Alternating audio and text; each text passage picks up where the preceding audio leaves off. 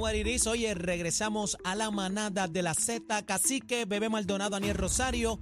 Oye, ¿qué hora es? Son las 4 y 4 de la tarde. Estamos en vivo y a todo color. Eh, bebé, ha- hay un tema que está sonando en las redes sociales, eh, fuerte en el pueblo de Puerto Rico. Eh, quiero que me cuentes qué es bueno, lo que está estamos pasando. hablando, antes que todo, estamos hablando de dos menores de edad. Eh, hay una joven que ha hecho un relato de abuso sexual por parte de su padre adoptivo. El incidente ocurrió luego de encontrarse bajo custodia del Departamento de la Familia, eso es lo que ella alega. La joven denunció el 30 de diciembre que ella y su hermana menor fueron abusadas por su padre adoptivo. Ella lo hizo a través de las redes sociales. La joven eh, ya fue identificada. Yo no voy a decir su nombre porque es una menor de edad, pero aparentemente relató que luego de estar bajo de custodia del Departamento de la Familia hasta sus nueve años, fue adoptada por una familia donde el padre adoptivo la violó sexualmente desde sus nueve años hasta sus catorce. Yo se lo decía a mi supuesta madre y ya no me creía, narró ella. De igual manera, la joven expresó que a los 14 su hermana menor, que para ese entonces tenía siete años, confesó que desde sus cinco el hombre también la agredía sexualmente. Mira para allá, Dios mío, Señor. A uno le dan ganas de... de, de- Uno, no- uno se le se no va la vista, ¿verdad? Sí, porque yo creo mucho en, en- yo creo en Dios. Yo soy fiel creyente de Dios. Pero eh, eh, estos tipos con estos actos tan sucios, a uno le dan ganas de, de, de, de, de- de arrancarle la cabeza. Bueno, vamos eh, a hablar con el comisionado auxiliar de investigaciones. Eh, va- ah, tenemos un video. Sí. Ok, tenemos el video primero. Entren a la música, por favor. Yo estuve hasta mis nueve años por ahí en el sistema. Y eso fue horrible. Yo recibí abuso físico, Wow. abuso mental. Mi familia se volvió loca buscándome.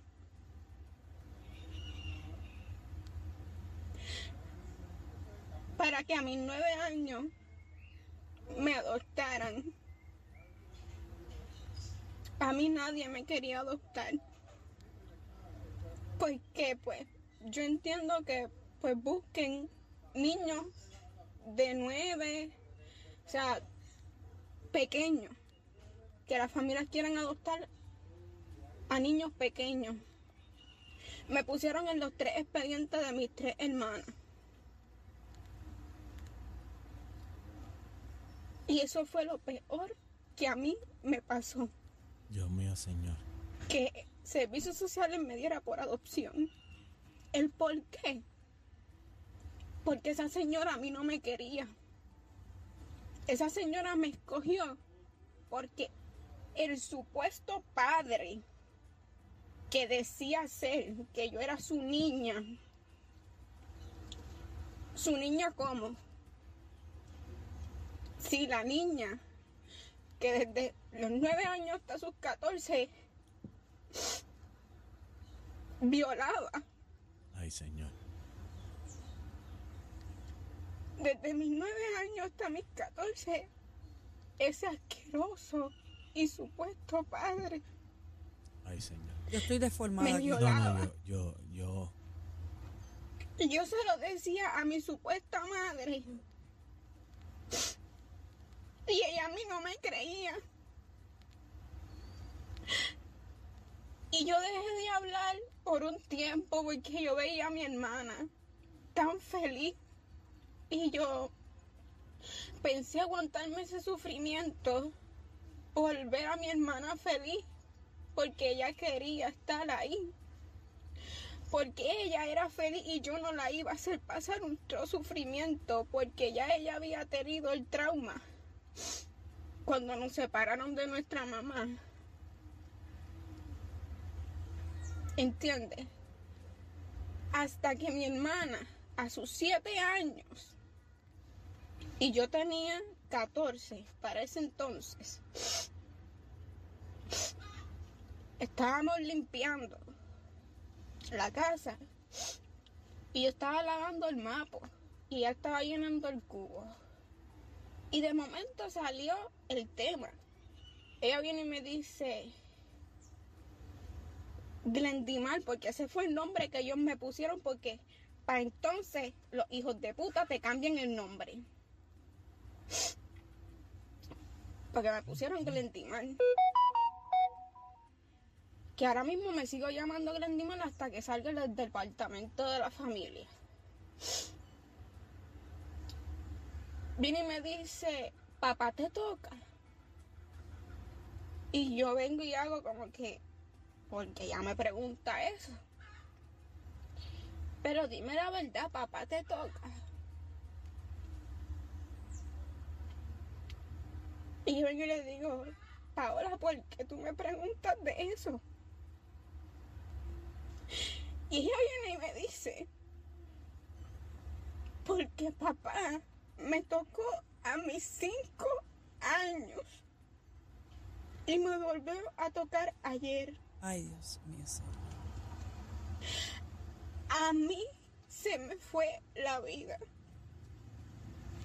Porque yo como su hermana mayor la traté de proteger, Ay, cosa que no estaba en mis manos, porque ya el departamento de la familia había destruido nuestras vidas.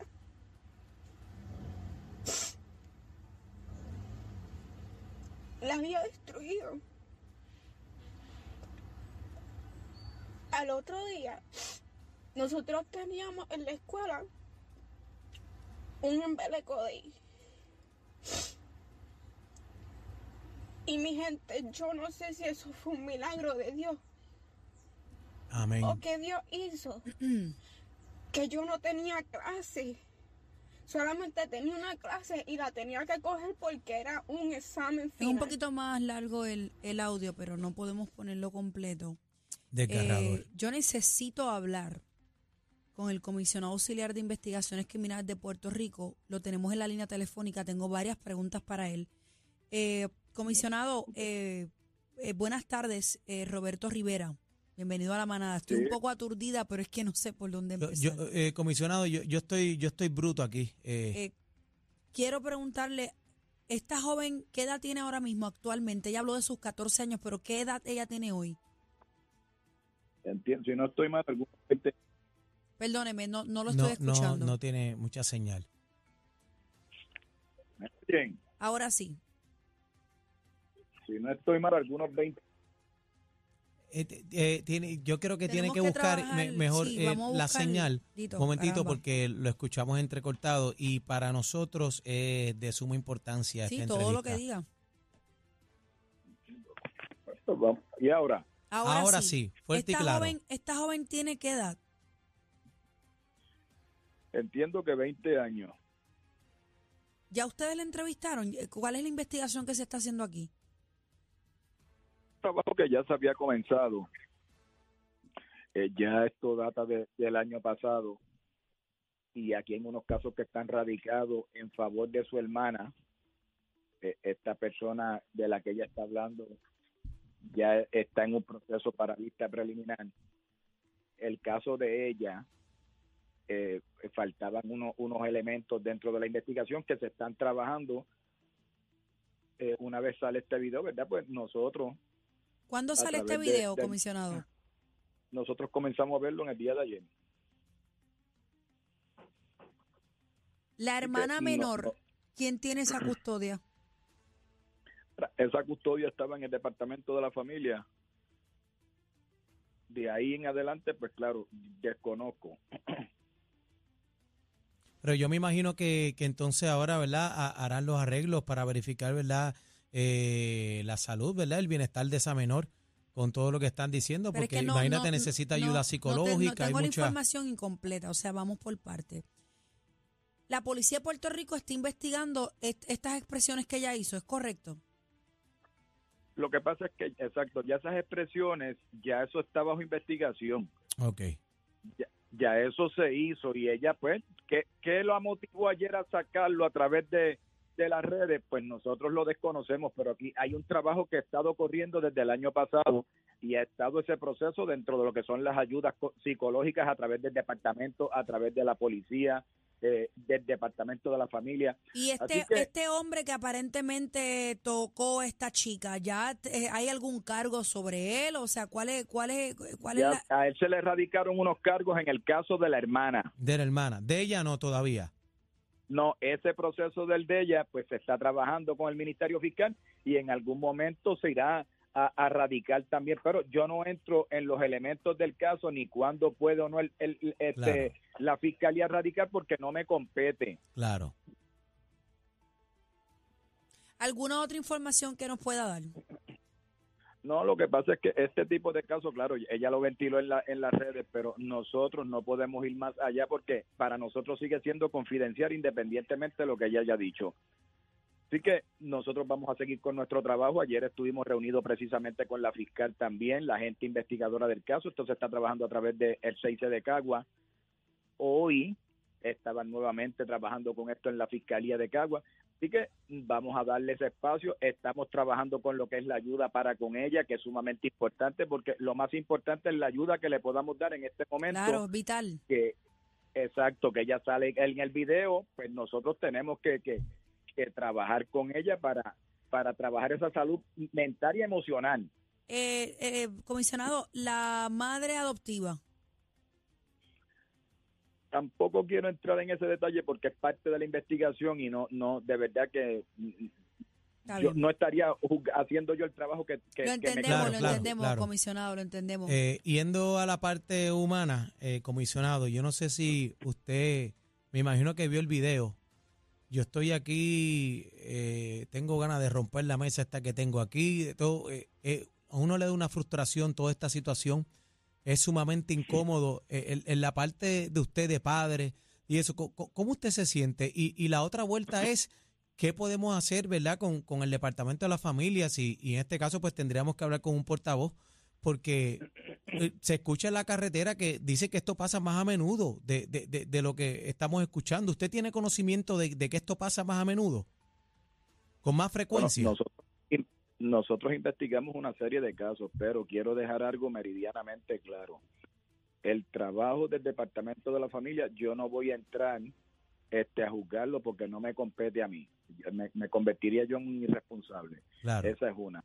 Dos, eh, en, el, en, en la pregunta anterior, sí, como padre uno se va a resentir, pero hay que recordar algo, que el trabajo que yo voy a estar haciendo en este momento es el trabajo del investigador donde no puedo parcializarme en ninguno de los dos lados, porque tendría, hay que ser justo. Ah, como dije anteriormente, eh, lo que tiene que ver con su salud mental y emocional, para nosotros es vital. Esa niña está destruida, usted la escuchó, yo yo yo no sé.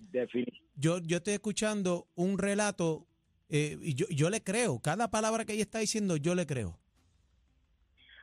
Eh, pasa es que, aquí hay presunción de inocencia. Claro, no, yo, yo, le, yo, le, entiendo. Yo entiendo, yo entiendo todo eso. oficial, él tiene que investigar. Entrar en ese sentido, yo no puedo opinar. O sea, yo sí le puedo decir que la ayuda que ella necesita en este momento se le está brindando. Claro. Comisionado, gracias, gracias por estar con nosotros. Siempre nos contesta y eso vale muchísimo. Amén. Roberto gracias, Rivera, comisionado. auxiliar de investigaciones criminales. Señores, yo no sé qué decir. Yo espero que. Pero, o sea, yo no puedo juzgar a esta chica el por qué ella sale a la luz pública con esto ayer. Sabrá Dios si ayer es que tuvo el valor de hacerlo. Bueno, lo, lo que pasa es que hay un grave problema con esto. Las víctimas a veces no se sienten preparadas emocionalmente. Y con el valor y con la fuerza de poder decirlo. que mucha gente, o sea, yo te puedo decir a ti que hay muchos casos eh, por ahí la carretera de muchas personas por la hermana. Sí, porque la investigación no arroja que ella también o no tuvo el valor de ella de, denunciarlo en bueno, ese tiempo. Bueno, eh, lo que yo entiendo es que dada a estas alegaciones de ella es que ahora va a empezar un proceso. O sea, porque ella dice que ella eh, estuvo callada, por no afectar eh, a, su hermanita, pero yo lo que entiendo es que ahora mismo, al sol de hoy, no hay una acusación en contra de él por el caso de la hermana mayor de la que está hablando aquí en la, el de la, del video en las redes. Yo voy a decir algo y, y la mayoría de los casos que yo he leído es de, pues, de estudiantes de justicia criminal. La mayoría de los casos que he leído son de niños. Y a mí todavía me cuesta pensar y no me cabe en la cabeza cómo un hombre o una persona ¿Qué satisfacción puede tener? Atracción sexual por un, por un niño o por una niña. Una persona enferma. He leído muchísimo sobre estos temas y las partes, por llamarlo así, las partes lampiñas de un niño o de una niña es lo que le atrae a esta persona que está enferma sexualmente, un pedófilo. Eso está escrito, usted lo puede buscar. Todavía no me cabe en la cabeza cómo hay personas que pueden agredir a un niño de esta manera. Esto no es un chancletazo, esto es una agresión, una agresión sexual, estás violando a un niño. Violando a un niño y las marcas eh, emocionales son las que no se borran. Es que no, aquí no hay break, de- aquí esto no... No hay esto manera de superar. Las marcas emocionales que tiene esa niña, cada niño que usted toca eh, y, y lo expone a este tipo de situación, usted lo está marcando de por vida. Que le caiga todo el peso de la ley de ser eh, correcta esta información que ella alega, que le caiga todo el peso de la ley y que se le haga justicia a ambas. Y, hay Y- que estar bien pendiente, bien pendiente, dónde y con quién. La mayoría de los agresores son cercanos a la familia. Usted piensa que el tío, que la tía, que el primo, que el abuelo, Ese que Yo está no creo- buscando, que le gusta jugar mucho con el carrito, que mira, yo llevo el, nene a la tiendita de la esquina, yo estoy ahí, usted póngale el ojo a ese, póngale el ojo a ese en a particular. cualquiera. Y cualquiera. aquí yo, yo no estoy juzgando al departamento de la familia. Eh, quiero que conste y dejar eso para efectos de récord. Aquí yo lo que estoy diciendo es que me gustaría, ¿verdad? Que un portavoz del departamento de la familia esté aquí con nosotros saliera para que nos a dar pueda- una explicación. para que nos pueda dar la explicación de cuál es el proceso de que si esto pasa a menudo, porque del- el departamento de la pasa no tiene la culpa. ¿Cuál es el procedimiento eh, que se utiliza en estos casos y qué se puede hacer para que esto cambie? Porque aquí podemos hablar, decir 20 cosas, pero de alguna manera hay que buscar la, eh, el, eh, el cascabel al gato a esta situación. Venimos con más de la manada de la Z. Le enviamos a la competencia los adornos para su arbolito de Navidad. La bola. La manada de la Z.